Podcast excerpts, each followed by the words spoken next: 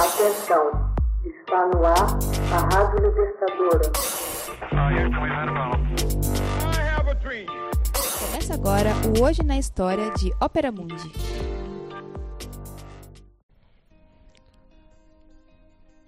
Dezesseis de julho de mil novecentos e oitenta e nove morre o maestro austríaco Herbert von Karajan.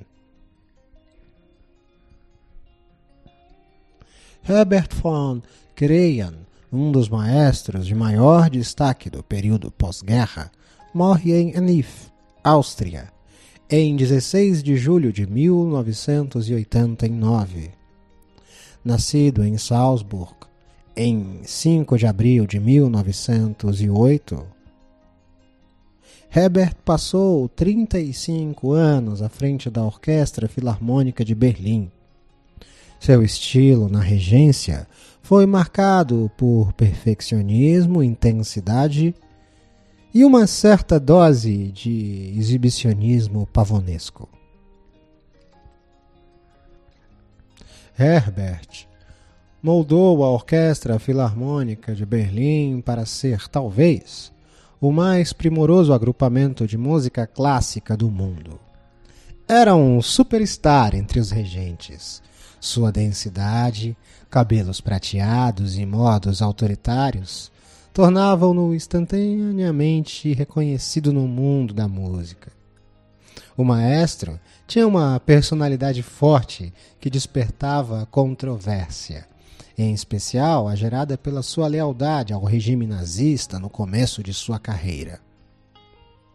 Críticos e plateia extasiavam-se diante do brilho impecável que ele podia extrair da Filarmônica de Berlim e de outras orquestras que regiu. Todavia, outros consideravam suas interpretações excessivamente refinadas, carentes de alma e drama. Herbert era um autocrata no pódio e seu legendário perfeccionismo resultava num excitante som orquestral. Porém, não encorajava novas interpretações. Vivia um estilo de vida da alta sociedade, buscando e recebendo publicidade, além de sua queda por aventuras. Alguns o consideravam vaidoso e grosseiro, seus músicos costumavam brincar que Deus aspirava um dia alcançar o nível de Herbert. No entanto, apesar das divergências de opinião que os amantes da música pudessem ter, poucos discordavam que o maestro dominou o imaginário da música clássica do século XX. O austríaco estreou como maestro em 1929, regendo Salomé de Richard Strauss em Salzburg. Exerceu até 1934 o posto de primeiro mestre capela da Ópera do Estado de Ulm. Em 1933, fez sua estreia no Festival de Salzburg, dirigindo A Noite de Walpurg de Felix Mendelssohn. No mesmo ano, apresenta um primeiro pedido de adesão ao Partido Nazista que não chegou a ser efetivado devido às restrições no seio do partido após a chegada de Hitler ao poder.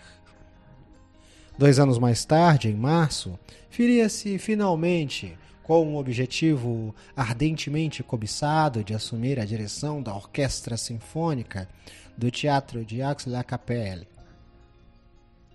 era, na altura, o mais jovem regente a ser convidado a reger em Estocolmo, Bruxelas e Amsterdã. Em 1937, estreia à frente da Orquestra Filarmônica de Berlim com a ópera Fidelio, do gênio Beethoven. Em 1938, obtém seu primeiro grande sucesso, dirigindo Tristão e Isolda do magnífico Richard Wagner. Um crítico berlinense intitulou assim seu artigo O Milagre do Maestro. Torna-se então um peão utilizado na guerra cultural que opunha Joseph Goebbels a Hermann Göring pelo controle do mundo musical alemão. Goebbels sustentava a Orquestra Filarmônica de Herbert e Göring a Ópera Nacional.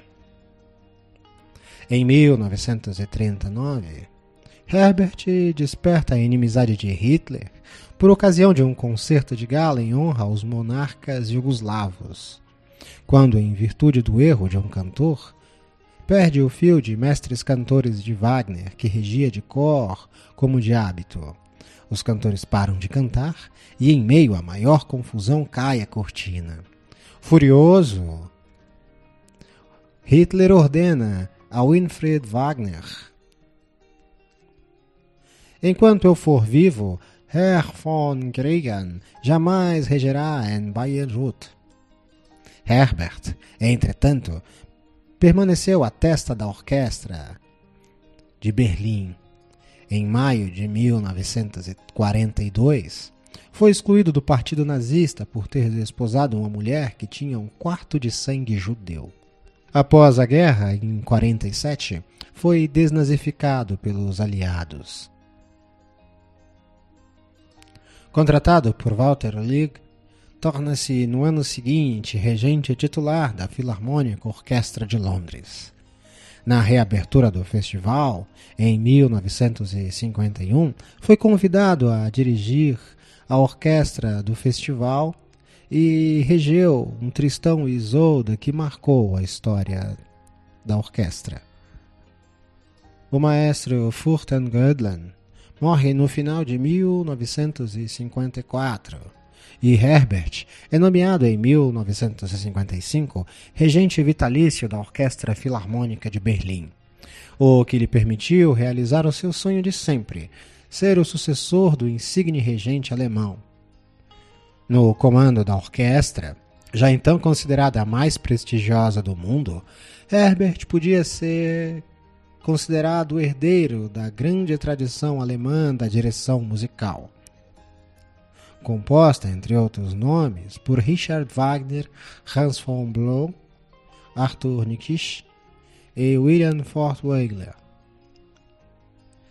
A qualidade da orquestra era tal que Herbert confiou certa feita aos seus novos músicos que tinha a impressão de se apoiar contra um muro espesso enquanto regia. Em 1956, assume a direção artística do Festival de Salzburg, que só deixaria em 88. Em 57, sucede a Karl Baum, na orquestra da Ópera Estatal de Viena, que deixa em 64 por uma desavença.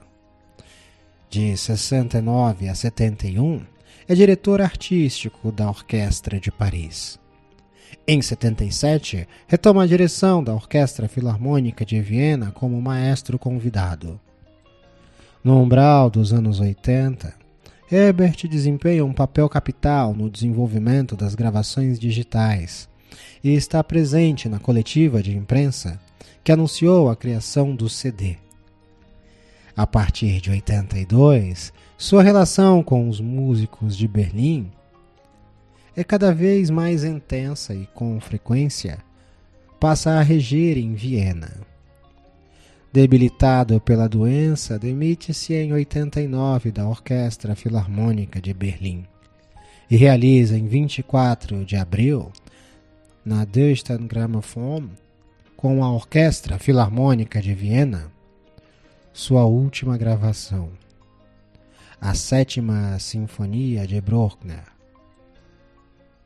Hoje na História é uma produção de Ópera Mundi, baseada na obra de Max Altman, com narração de José Igor e edição de Laila Manuelle.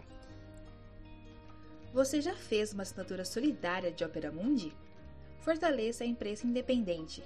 Acesse www.operamundi.com.br/apoio. São muitas opções. Você também pode fazer um Pix usando a chave apoie.operamundi.com.br. Obrigada!